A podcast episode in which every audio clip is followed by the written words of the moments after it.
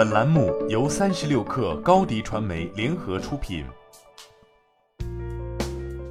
本文来自三十六氪特邀作者海豚投研。特斯拉于北京时间一月二十八号早上发布了二零二零年第四季度财报。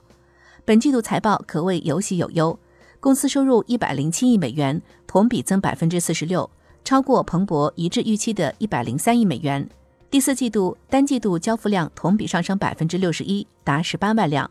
环比增百分之二十九，超过此前市场预期。二零二零年全年汽车交付量同比增长百分之三十六，与二零二零年初马斯克的目标全年五十万辆仅仅差四百五十辆。考虑到上半年疫情影响，公司生产一度停滞，这一数字是可以接受的。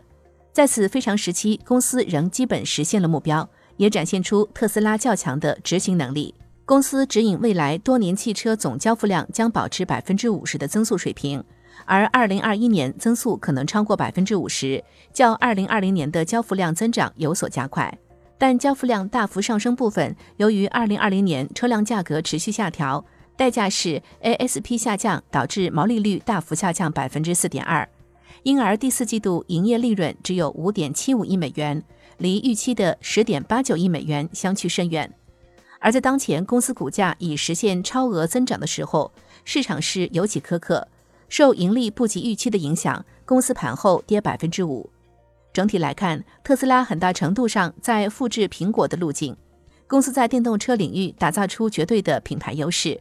在此基础上，价格持续下降将进一步抢占市场份额。同时，公司凭借强大的品牌护城河，也营造出自有的产品生态系统，后期包括自动驾驶系统等软件设施变现可期。虽然本季度盈利不及预期，但是随后后续工厂陆续投产，产能得到持续释放后，出货量增加，换来难得的智能驾驶数据以及智能驾驶包服务的软件服务变现可能，释放公司更大的想象空间。目前，全球电动车市场份额已经从二零一九年的百分之二点五增长至二零二零年的百分之四点二。德勤预计到二零三零年，全球电动车市场份额将增长至百分之三十二。而特斯拉作为电动车领域的领导者，将享受到行业成长和市场份额向头部企业集中的双重红利。